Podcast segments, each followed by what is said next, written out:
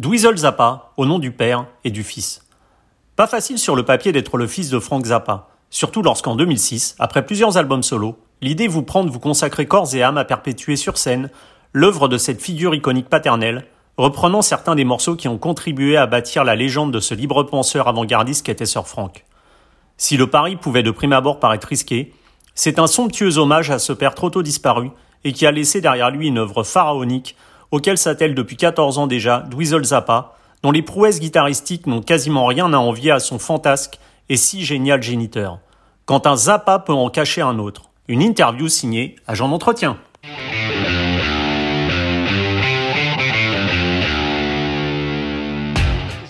Dweezil Zappa, hello. Hi, how are you? Fine, fine.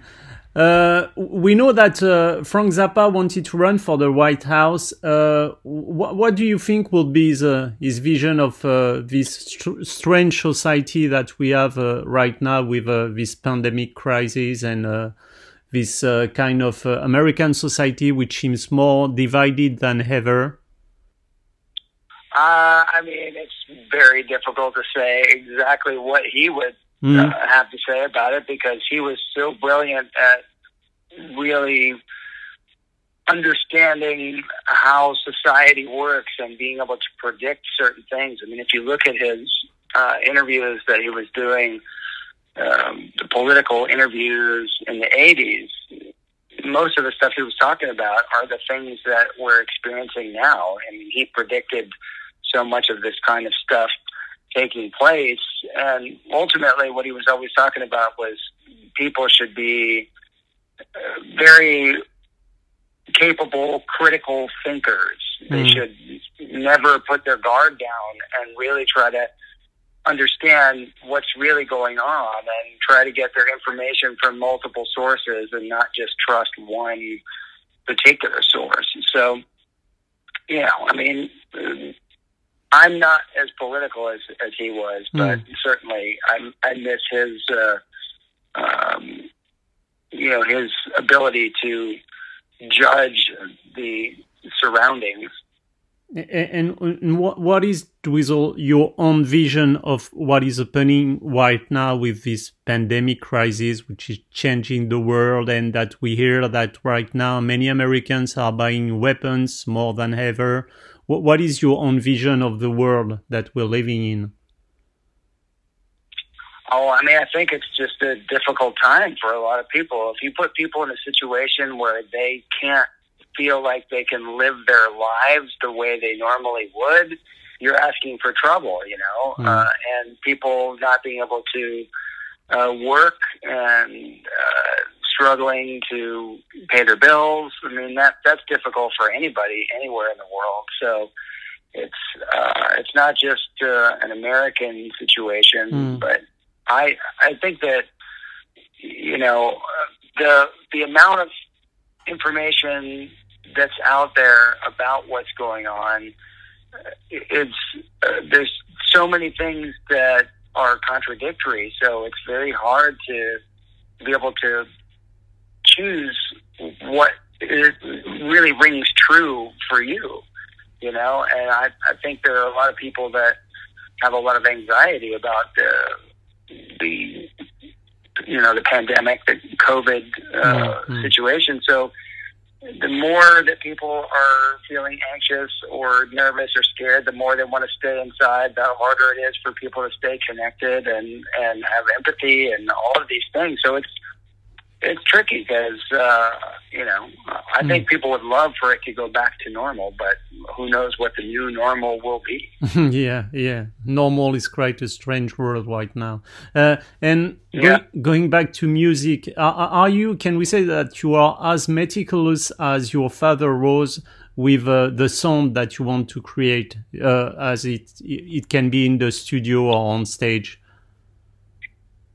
Uh, well, yes and no. So uh, when it comes to my dad's music, we do everything that we can to do all of the due diligence to learn the music the correct way and, and play it as close to how it's intended to be played. Um, and there are exceptions to those rules because a lot of my dad's music is designed to have improvisational things take Mm. place in the music. So when improv is required, we certainly will improvise. But when it comes to the things that are strict, that are meant to be played a certain way, we do pay very close attention and are very meticulous about that. Mm. Um, so there's there's a balance in some of that stuff, but in my own music, um, you know, I haven't worked on a lot of my own music that consistently over uh, the last 14 years because I've been doing a lot of touring, playing my dad's music. Mm. And the difference with what he would do is every day he was working on his own music. And so he was very meticulous about everything being how he wanted because it was something that was, he was just making up and he loved that creative process. Mm. Uh, for me, many times when I've been working on my own things uh, over the last 14 years, I've been under a time crunch. So it's been less about trying to be a perfectionist and more about just trying to have some fun with stuff and get something to feel good and, and Mm. translate and make a make something that is enjoyable to be a part of. Um, so Mm. that that's something that I'd like to be able to do more of. You know, is just make music that is about um, promoting a feeling and connecting a feeling uh, to people. Uh, just, I think music has a certain power in that way, and I would like to explore writing music with things like that uh, as the underlying motivation Mm. Mm. um, just just for the hell of it, you know. Mm. Uh, so maybe in the next few months, I'll get a chance to take some time to do some writing and some recording. But um, I I think overall, I do pay attention to detail uh, quite a bit when it comes to playing the music, when it comes to recreating the sounds and, Mm. and all of that stuff. I do I do care about that stuff, and I do like um, sort of reverse engineering things like guitar tones and, Mm. and things like that. So I do spend a lot of time doing it. And, and, you, you were talking to me about the improvisation, which was a great part to Frank Zappa music. Uh, what is your own approach of a guitar solo on stage when you could not just copy what your father did?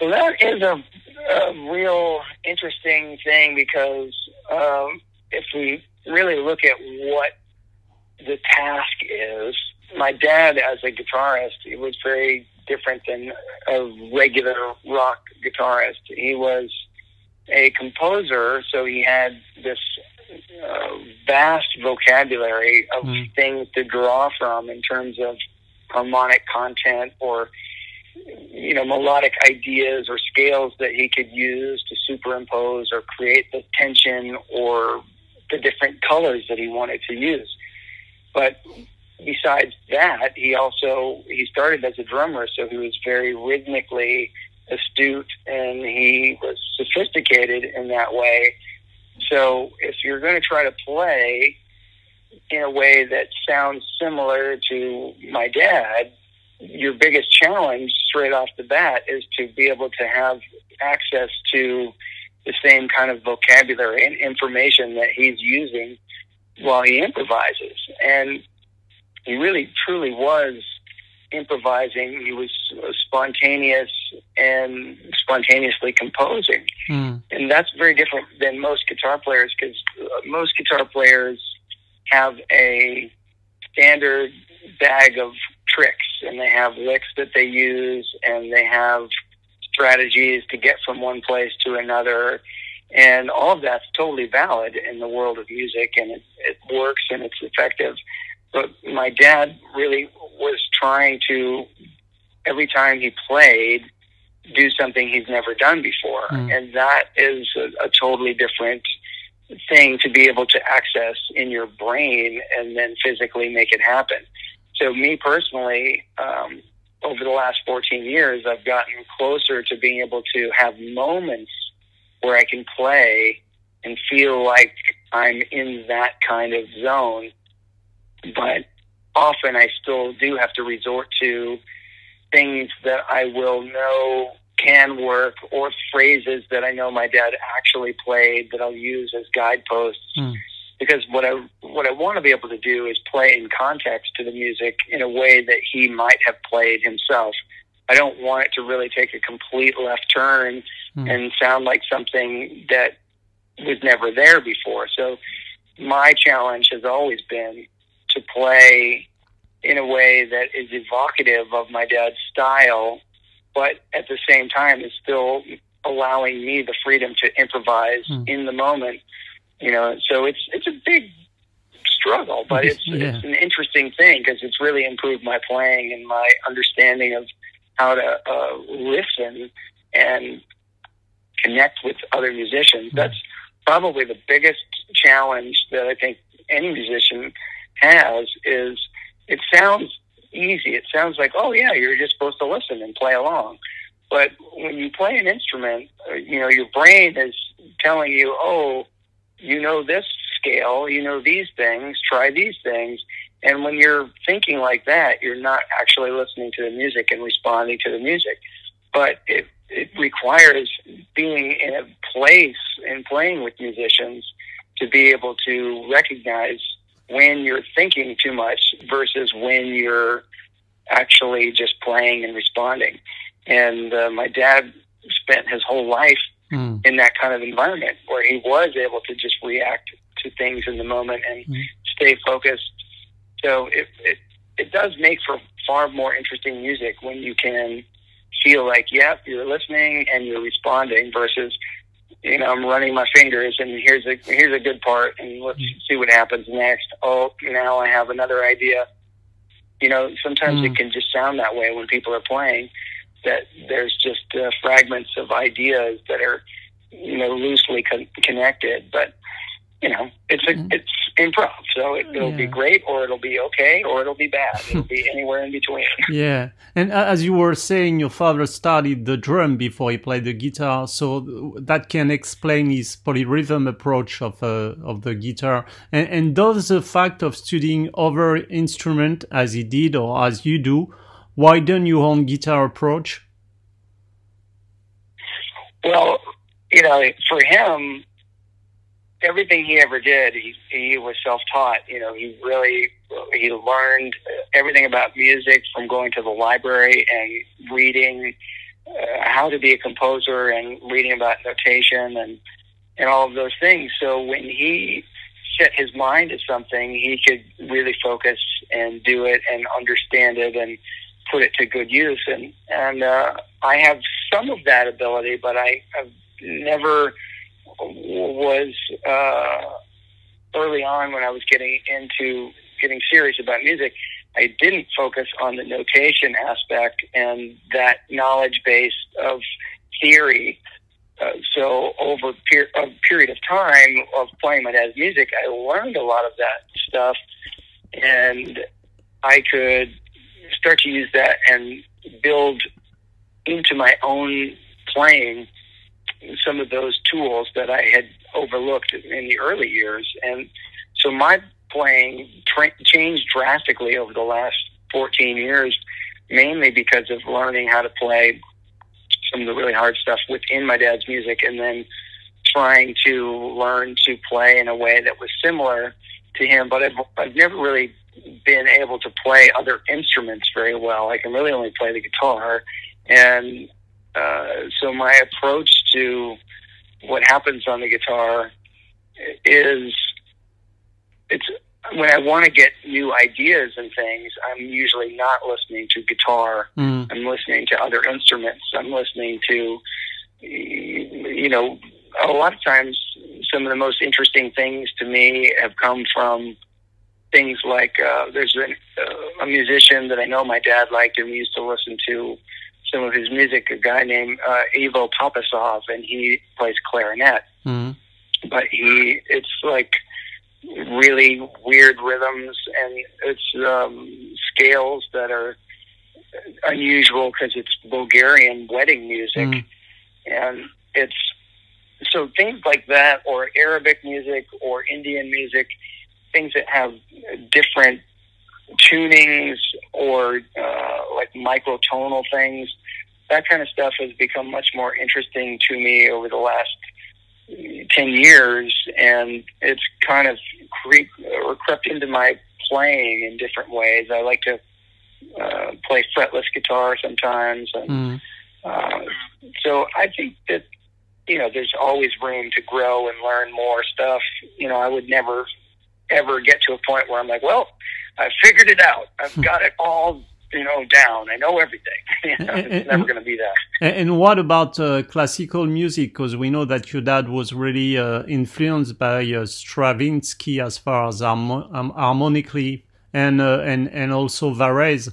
And uh, are musical uh, classical music a source of influences to you also? It has been in a lot of ways in terms of uh, understanding colors and tension mm-hmm. and uh, and arranging and and trying to have uh, almost, for lack of a better description, like a cinematic approach to visualizing music. You know, creating something that tells a story and and has these different textures and colors. So uh, classical music for me has given me a lot of ideas in that way. Uh, I've listened to a lot of the things that inspired my dad. I've listened to all the standard composers that mm-hmm. everybody is aware of, you know, from Mozart to Beethoven mm-hmm. to um, to all those things. And I I do like elements of a lot of that stuff, but I don't find myself always gravitating towards listening to that stuff, you know, super frequently. Uh, but there are some really great things, mm. even in uh, movie scores, soundtracks, and stuff. I mean, growing up, I always liked the music that John Williams made in movies, you know, for Star Wars mm. or Indiana Jones or whatever he was working on. I always liked the stuff that that he did, and uh, so you know, I I have um, an interest in the things that go a little more dark, like the things that my dad liked, but also you know composers like Shostakovich or. Uh, mm. So I mean, I do listen to this stuff, yeah. but I um, I don't find it uh, being the thing that draws me or, or causes me to take those ideas to the guitar. Mm-hmm. But that being said, I, I did uh, uh, have the opportunity to do a, a project a couple of years ago in Holland where uh, I was asked to write some music for a hundred piece orchestra. And I wrote a few pieces and we did an evening of music where it was my own classical music, my dad's classical music, and one piece from Steve Vai. So mm-hmm. it was an interesting evening of three Italian guitar players writing classical music and having a performance with an orchestra. and and Dweezil, I, I, think you you share the preset of uh, Gmall, which is focused on uh, less is more. Is the space between notes being as important as uh, the note themselves in music to you? Well, know, the more I uh, get into understanding what it is to to be a musician and and to play music with other people the the real challenge you you have is there's only 12 notes and then the way that you arrange them and the way your your personalized uh, way of phrasing is your voice it's your way that you communicate now over the years as a guitar player, I've learned to play in different styles. I can, you know, learn to play like other people or play other people's music and play in a way that's very evocative of what they do. But learning to play like me has been a much longer process. I think I'm now closer to actually having my own voice on the guitar mm. now than I ever did when I was younger. But the space in between the notes is the more interesting thing to me now than it ever was. You know, like doing something you know, like a less is more approach, but the the ideas uh, and the execution of them and the phrasing of them and the sound that's being used that's the the detailed nuanced stuff that is of the most interest to me now and you know i think some people find their way to that uh, interest or that understanding of those things at different points in their life. Some people find it very early and some people find it much later. Mm. and i think i'm in the category of finding it much later. But um, I do I do find that the the space between the notes is one of the hardest things to do if you're a player who is constantly um, filling up space to keep time. Mm. You know, guitar players have a, a, very easy way of continuing what they're playing uh, because they're in groups and they are in patterns and things like that. So to take away things that are part of a, a, a habitual practice or pattern is hard for guitar players. Mm. Uh, but when you hear players leave space in unusual spots, um, that is really fascinating. And I think drummers have the the best ability to do it. You know, mm. having rhythmic contours, but leaving space in some areas and then being able to come back with really specific accents and downbeats and and things like that. So to be able to have the rhythmic complexity and sophistication of a drummer, but then be able to play an instrument that way would be an amazing skill to have. I'm, I'm nowhere near in that place as far as what I would like to be able to do, but I I understand it better now than I ever did. Mm. And, you know, Jean-Luc Ponty and late uh, George Duke, I had the, the pleasure to interview for my website, were telling me that playing with uh, Frank Zappa was a, an approach of music with um, a real freedom and uh, an amazing talent for improvisation. Don't you think that there's some kind of a lack of freedom maybe in uh, nowadays music? Uh, well, you know, I mean, there have been times in in certain types of music where that kind of improvisation was something that people really were excited about or really interested in. But in modern music, you know, popular music, it doesn't even. Uh, I, don't even think anybody's concerned about improvisation unless it's somebody doing like a little vocal hook or melody that mm. is, you know, part of uh, the chorus of a song. You know, I think people have gotten so used to hearing uh, things get so dumbed down that you know popular music has melodies that are only three or four notes, and if you go beyond that, people are not really capable of of comprehending it in the world of mm. popular music. Mm. I mean, that's the thing that's so strange. So uh, I wish that it was uh, more prevalent that people would have this uh, interest in a, a surprise element or more of an interest in actual humans playing together and seeing what that actually sounds like and feels like. So much stuff is done with a computer and it's on a grid and made to be so perfect sounding that it's unnatural. And at a certain point, when that's the thing that you hear more of, you start thinking that anything that doesn't sound on the grid is not so good.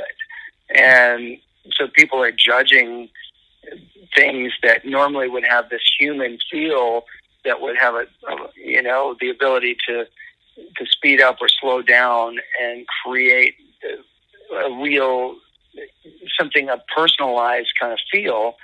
But now it's all just oh, you have to have everybody use the same equipment and the same drum sounds mm-hmm. and the same keyboard sounds, same guitar sounds, and everything is all with a computer and everything's perfected. And uh, so it, it we have technology that can help us make the best of everything, but yet it's being used to not make the best of everything. Unfortunately, and the the album yeah. uh, the album Hot Rats uh, came out. I think it was a month uh, after you were born, and it was dedicated to you. I suppose that you have a, a, special relation with this album when when you have to play it live. It's some kind of a special emotion. Yes, for sure. Uh, I mean, I always loved the record growing up. Yeah. Um, it's got a few songs on it that are certainly fan favorites. Peaches en Regalia is always highly regarded by mm. uh, my dad's fans. It's just a really beautiful piece of music, and and it it says so much in such a short time. Mm. Um, but when we learned to play the album, the the song that I really started to uh, enjoyed the most from the whole record was "It Must Be a Camel," because mm. that piece of music is so unlike anything else that my dad ever wrote.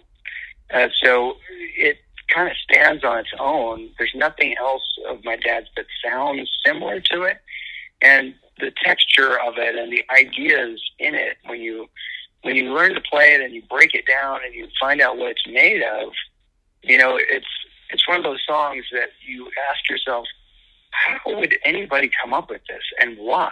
Mm. You know, and but not in a bad way. You're just like thinking, you know, th- there's nothing, there's no uh, template for something like this. It's just completely its own thing, and that's what I love mm. uh, when I'm discovering things about my dad's music because it happens frequently where I'll just think, where did this even come from? How did he come up with this?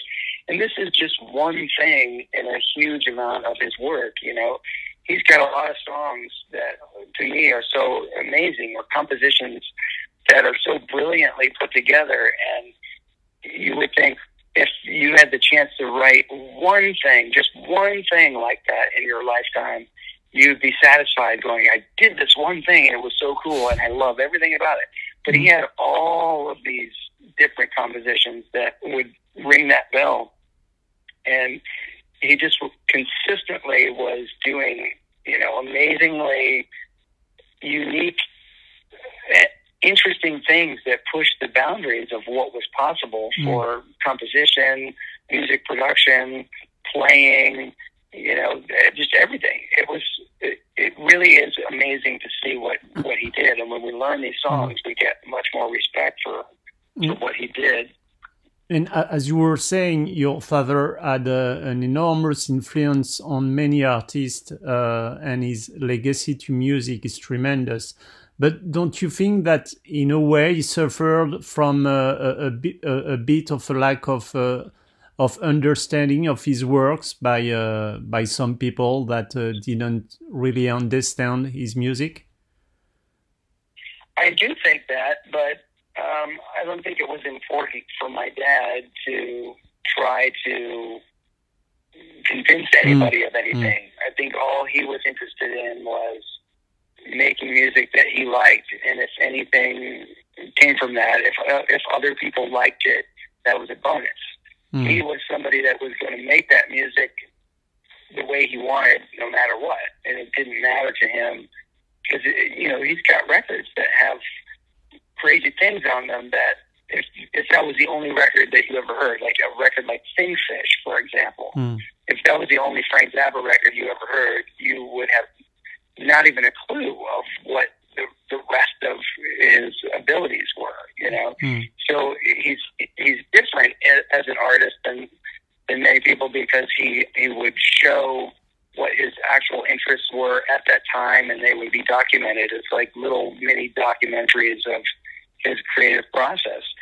And um, so part of what I did is uh, when I put the whole tour together was I did want to give people a broader perspective of what I felt like were the things that made him really stand out as a musician and I wanted to focus on those things as his contribution to music as opposed to the things that may have been on the radio that gave a different impression. So you know, the weird thing for my dad's music is that the songs that might have gotten on the radio are the least representative of what his music really was. So a song like Valley Girl or Don't Eat the Yellow Snow or Cosmik Debris, Mm. these are all fun songs to listen to, but they don't sound anything like the majority of the rest of his music, which really was pretty sophisticated instrumental music for the most part.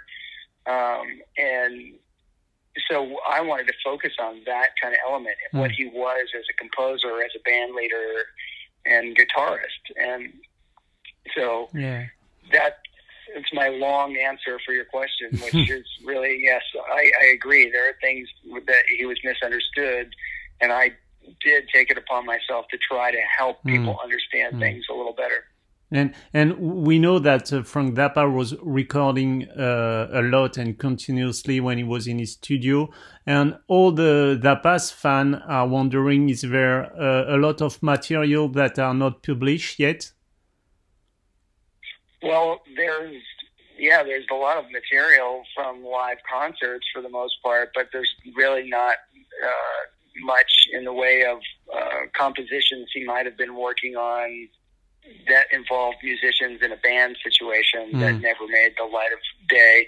There's a lot of stuff from the Synclavier, the computer system that he was working on writing music. There's stuff in there, but I don't have anything to do with what the ZFT does when they do releases. I, I'm not involved in anything that they do. So um, I do know from growing up and seeing what was in the vault myself um, that the majority of the things that are left over are um, concert recordings. Now, whether or not my dad would have released the majority of them, if uh, or or even any of them, that's a whole other subject. You know, I think Mm. things that come out uh, posthumously, you know, there may be things that uh, get released that my dad probably would not have released uh, if it was up to him, because he Mm. would have said, "Ah, that's not good enough." You know, the tuning is not good enough, or the performance is not good enough, and you know, other people might hear the material and think, "Oh, well, I think it's good enough. I like hearing it." And so that's that's the debate that could be, you know, considered is that some people might want to hear it even if my dad wouldn't have released it himself. Um, but so I'm I can be critical of the things that come out because you know I know what his standards are, and I know uh, I don't think he would have let that one go. Mhm. You know, uh, but I don't have anything to do with the decisions that are being made for the things that are being put out. Okay. And and after playing for only nine months, uh, you found yourself recording uh, "My Mother Is a Space Cadet" with Eddie Van Halen. Uh, can, can you just tell us a bit about how a teenager react to his meeting with one of his uh, guitar hero who unfortunately died a few weeks ago, uh, leaving such an empty space in the guitar world? It really is such a crazy thing to try to put into perspective because as a 12 year old kid, I was uh, listening to Van Halen because it was on the radio, and I bought a couple of the albums, and I was listening to them constantly. And out of nowhere, we got a call at our house from somebody saying he was Eddie Van Halen. And my dad ended up getting on the phone, talking to him, and sure enough, 20 minutes later, Edward Van Halen shows up at our house. And he brought a guitar over, and this is way before the internet or MTV or anywhere where you would hear musicians talking even. Like if you heard a musician uh, have a radio interview it was kind of rare. The only thing that you knew about musicians was what you read in magazines or Mm. what you saw on in the liner notes and albums. So mus- musicians were really mysterious creatures at that point and so, you know, this guy calling out of the blue saying he's Eddie Van Halen, turns out it is, comes to the house and he brings a guitar and I got to see him play things up close, like Eruption and Mean Street Mm. and all these things that I'd been listening to. And it was amazing to see. Like, here's the guy who wrote this stuff and played this stuff, and here's how he does it.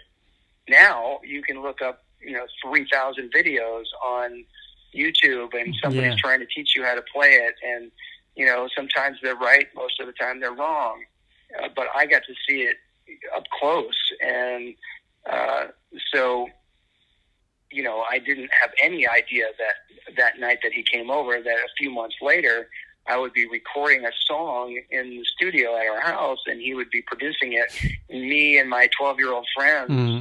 you know, are, are in the studio with like the world's most famous guitar player. Of course, you know, I already knew that my dad was an amazing musician and and all that stuff, but uh, he he wasn't on the radio like uh, Edward Van Halen mm. was. So, you know, it was a a crazy experience for me and my friends who were playing this music in the studio and and having Edward be at the controls and and all that stuff. So it was it was an amazing thing to have just randomly happen. And and uh, was we were wondering, how was it? Because it, it it must be quite difficult to grow as a teenager when your father is going on tour, and because we just sing we just sing Frank Zappa as a the tremendous musician, but it how is it to be to be the son when you are a teenager of such a such an icon? Well, the thing is, you know, if anybody growing up in any family has their own idea what's normal. You just mm-hmm. get used to what things are. Like, mm-hmm. you know, your parents have a schedule, a routine, whatever their work is, and you just, you know, you learn how to deal with whatever that is. Um, I knew that my dad was doing something that was different than other kids' dads. And I knew that I liked what he was doing. I was always interested in what he was doing. So, every chance I could, I would be around what he was doing and learn how he did stuff, why he did the things he did, what choices he made for equipment, mm. guitars, mm. songwriting, all this stuff. I I loved learning all of it. It was like a science laboratory to me, you know. And um, did you spend? Did you spend? I didn't, sorry, did you spend a lot of time with him in the studio, looking uh, how to play the guitar and, uh, and the sound and all this stuff? Yeah, for sure. As, as, anytime I could get in there and, and ask him questions and and see what he was doing, I was a fly on the wall as often as I could be mm-hmm. because I loved it. You know, I thought it was so cool. But um, you know, people say, well, oh, must have been so hard to grow up in the shadow of, of such a, you know, well known, mm. brilliant musician. And I never really thought of it uh, in terms of it being difficult or being like a competition or anything like that. I just, you know, I've always been a fan of what my dad did. And whether or not anybody would be interested in what I did would have to be really on its own merit, you know, whatever I was doing. So I didn't have any expectations that things were going to be easy or anything like that. But I, um, I do know that uh, the opposite of what you would think uh, became the the thing that drew the most interest. Uh, so, for example, um, if in the beginning, if somebody was to imagine, uh, oh, you're going to go and play your dad's music, uh, that's going to be terrible. Nobody could be as good as, as Frank Zappa. Uh, the the judgment of that is already going to be so uh, hardened. Uh, so the only way to get past that is to play the music well. And then if it if you can have an A B comparison and hear what I'm doing versus the original, and it can be in the same ballpark. You know, you're going to have people that uh, go from having that hardened idea to, oh, well, they, these musicians that he's put together, they've all they've done their their homework. This sounds good to me. Okay, now I'll, I'll be interested in it. Mm-hmm. And so that that little change where it's only about the music, playing the music as well as we can, and let the music speak for itself. At that point, when we started back in 2006, I didn't have any concern about how I was going to be judged because I knew that we worked really hard on playing the music. And from 2006 up until the pandemic hit, mm. I was playing uh, 60 to 100 shows a year. Uh, and people were starting to, you know, really appreciate the elements that we were bringing to the music, keeping it going, and then my own guitar playing, changing and, and uh, morphing into different things. It was at that point in time over the past 14 years that people actually started to hear my playing and be able to put it in context and say they could judge it against my dad's and say, oh, well, they're two different players, but he clearly has, you know, some skill here because he's playing these difficult things and he's doing his own improv stuff and and there's something going on here that I like and so that's kind of what happened over this this you know more mm. than a decade of of doing this mm. but you know if, if I was to you know straight out of the gate say oh I'm going to just do something to put myself in direct comparison to my dad most people would say, hey, that's a terrible idea. Why would you do that? Why not just do your own thing? And I have done my own thing, yeah. uh, you know, at, at the same time. But oddly enough, I've been able to create more of my own ability as a guitarist and my own voice as a guitarist from doing all of this work to learn my dad's music. It gave me a, a, a voice on the guitar that I never would have had if I didn't spend all that time. And, and last question, Dweezil, uh, for those who maybe st- still live uh, in Mars or somewhere else, but still don't know what uh, Frank Zappa music is, what what are to you the three albums to start with? Uh, you know, I kind of I think there are a few records that I would say are good gateway records, and it doesn't necessarily matter in which order you listen to these, but I do think that Apostrophe is one mm. of the gateway records because there's great playing on it. The the songs are uh, easier to digest than some other ones, but they have all of the colors and the textures that you will become familiar with and hear on other records. Um, but the production, the sound of the record is just so good. I love the sound of it, and uh, the playing, the different guitar tones, and and the marimba, and all those things. I think that record really gives people a good idea of my dad's music. Mm. But then I would say Freak Out is definitely uh, uh, one to check out. And then when you think of listening to Freak Out, which came out in 1966, mm-hmm. and then um, Apostrophe coming out not even 10 years later, the difference between those two records is like astonishing in terms of musicianship and in terms of the the writing and the production and all of this stuff. So in these little gaps of you know a few years, there's giant leaps. So even from uh, Freak Out to Hot Rats, which came out in 1969, mm. you know you have these amazing changes in the music. So Freak Out, Hot Rats, Apostrophe, Joe's Garage, yeah, and uh, I would say uh, Yellow Shark, which is um, a classical album of my dad's. You know, I think if you had only five records, you could kind of get an idea of in terms of sound, songwriting, musicianship. Uh, I think those would give you a pretty good idea. Okay.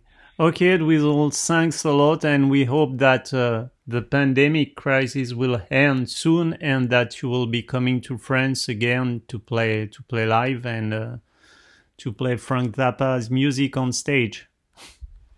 We would love to. We were there, you know, not that long ago. I mean, back in 2019. Yeah, it was in December. Uh, yeah. Yeah, I know. So, but uh, yeah, we would love to do it. Hopefully, we'll be able to. Yeah, we'll cross a finger. Thanks a lot, Dweezil. Thank you. Bye bye.